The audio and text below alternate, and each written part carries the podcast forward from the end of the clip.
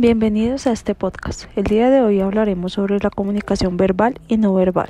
No sin antes presentarnos, mi nombre es Stephanie Sierra. Yo soy Chalón Paloma López García. Y yo soy Manuela Chávez Blandón. Bueno, para dar inicio a este tema es importante aclarar que la comunicación es la acción de intercambiar o transmitir información entre dos o más personas. Paloma, también recordemos que cada vez que hacemos uso de la lengua, ya sea de forma oral o escrita, estamos llevando acciones de índole social cuya finalidad es dar a conocer algo. Y es que una de las funciones que se le atribuye a la lengua, quizá la más importante, es servir de vehículo para comunicar algo a alguien, para transmitir nuestras ideas, pensamientos, entre otras cosas. Y es que podemos decir que la comunicación es muy importante para la supervivencia del ser humano y para todo aquello que se encuentra a su alrededor. Bueno, Manuel y Paloma, ya adentrándonos en el tema, todos nosotros como seres humanos tenemos acceso a la comunicación verbal. Hacemos uso de ella a través de la lengua por medio de intercambios sociales.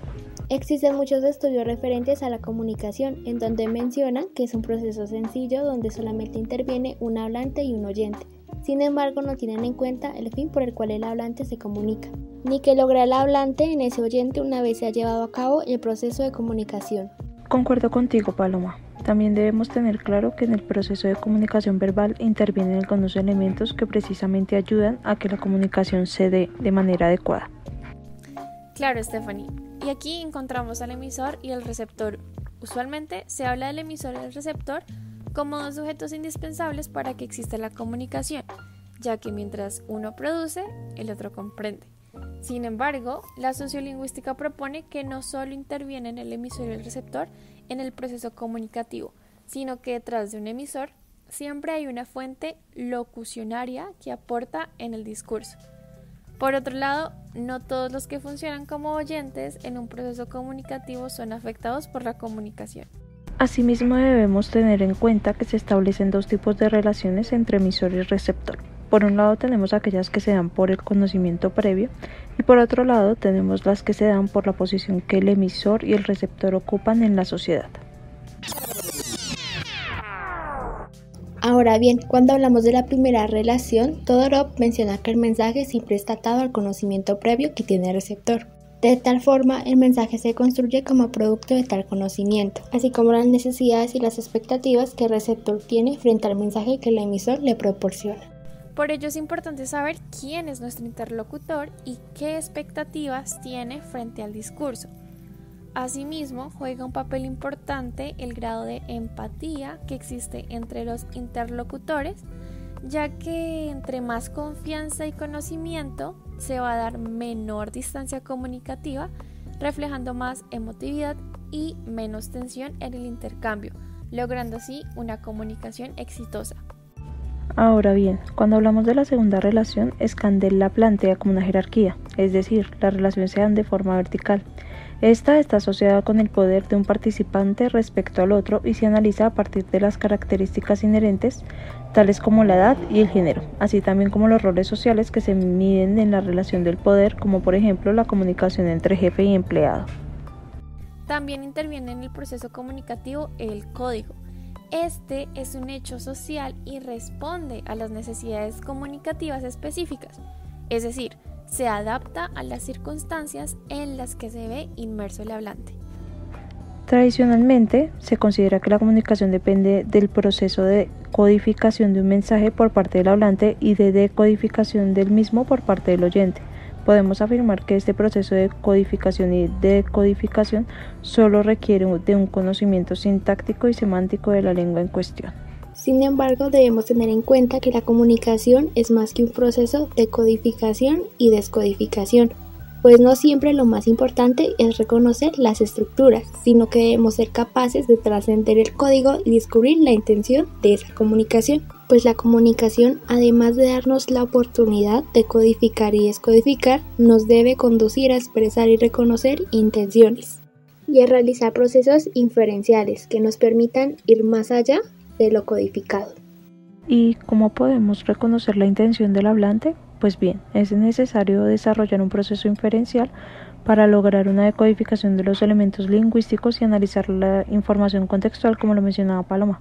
Asimismo, es importante interpretar y representar lo dicho recurriendo a la memoria colectiva y a la memoria individual. De esta manera, el oyente está en la obligación de escudriñar en los enunciados para poder hacer una interpretación adecuada de lo que el hablante quiere decir. Otro de los elementos que intervienen en la comunicación verbal es el mensaje. Este es tan esencial como los interlocutores. Es el enlace entre estos y siempre tiene un referente. Muchas veces lo asociamos con una realidad externa y en otros casos lo asociamos con una emoción o acciones. En este sentido, Paloma, es bueno mencionar que cuando se asocia por emoción o acciones, el referente o representación interna no es tan evidente. Estas representaciones internas son representaciones que el individuo ha forjado a partir de la experiencia que ha tenido tanto en el mundo externo como en el interno. También es importante mencionar que el mensaje se constituye en el discurso emitido por alguien y dirigido a otro. Para que éste cumpla su cometido debe responder a varias exigencias, entre ellas que el discurso esté inmerso en un contexto y esté organizado de tal manera que supla las necesidades comunicativas de determinado momento y teniendo en cuenta los modelos cognitivos que cada interlocutor maneja y desarrolla.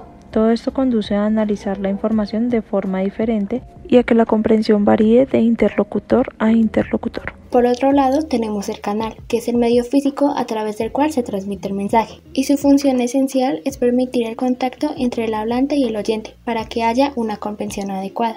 Además, el canal debe tener presente la actitud y la disposición de los interlocutores entre sí, y con respecto al acto mismo de comunicación. Por lo tanto, lo más importante no es el medio físico del mensaje, sino la función que se debe cumplir en tanto elemento de contacto entre emisor y receptor. Por último encontramos el contexto, que es otro de los elementos del proceso de comunicación. Se hablaba en un principio como el entorno físico, sin embargo hoy abarca las nociones de entorno social y entorno cultural en los que se produce el acto de habla o el contexto comunicativo. Sperber y Wilson hablan de este como una construcción psicológica, un conjunto de supuestos que el oyente tiene sobre el mundo y comparte con el hablante. El oyente debe tener la capacidad de crear un contexto similar al que empleó el hablante para así evitar una interpretación errónea. Usualmente la estructura del mensaje o como ya se dijo del discurso responde a las necesidades que impone el contexto, es decir, el rol de los participantes, la edad, el género y el poder que se le ha sido asignado. De la misma manera, es importante tener en cuenta el dominio con el cual se construye el discurso, así como el lugar donde éste se produce, el momento de su emisión, su duración y las circunstancias locativas de su ejecución. Ahora bien, cuando hablamos de comunicación no verbal, hacemos referencia a posturas, expresiones faciales y corporales, miradas, gestos y tonos de voz que interfieren en la comunicación. De acuerdo a lo que mencionas, podríamos decir que la comunicación no verbal es un proceso a través del cual se envían y reciben señales sin hacer uso de palabras esencialmente, sino más bien hacer uso del lenguaje corporal.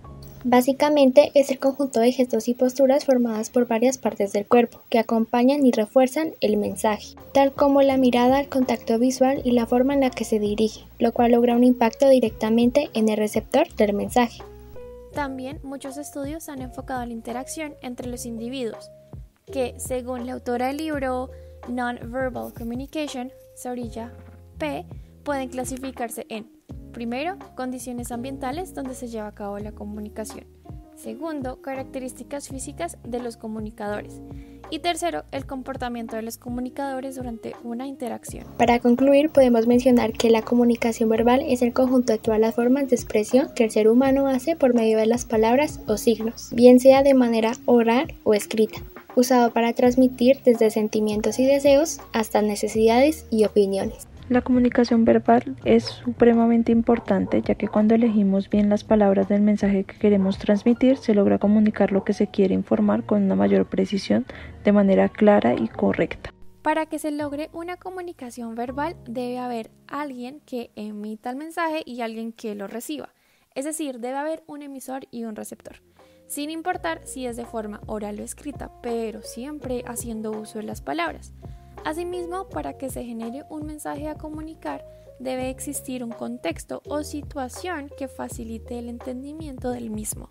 Por otra parte, la comunicación no verbal tiene como objetivo el transmitir un mensaje a través de gestos, expresiones faciales o determinadas posturas. En este tipo de comunicación no tiene cabida la comunicación verbal, sino que se basa en el lenguaje corporal. Un claro ejemplo de lo que dices puede ser los mismos o el lenguaje de señas donde se utilizan las manos para transmitir la información. Curiosamente, la comunicación no verbal la podemos ver desde pequeños en caricaturas, donde aunque no existe un diálogo, hay señales y gestos que nos ayudan a entender la conversación. Un claro ejemplo de esto puede ser la popular y súper conocida caricatura La Pantera Rosa. Bueno, eso sería todo por el día de hoy. Esperamos que haya sido de tu agrado. Muchas gracias por escucharnos.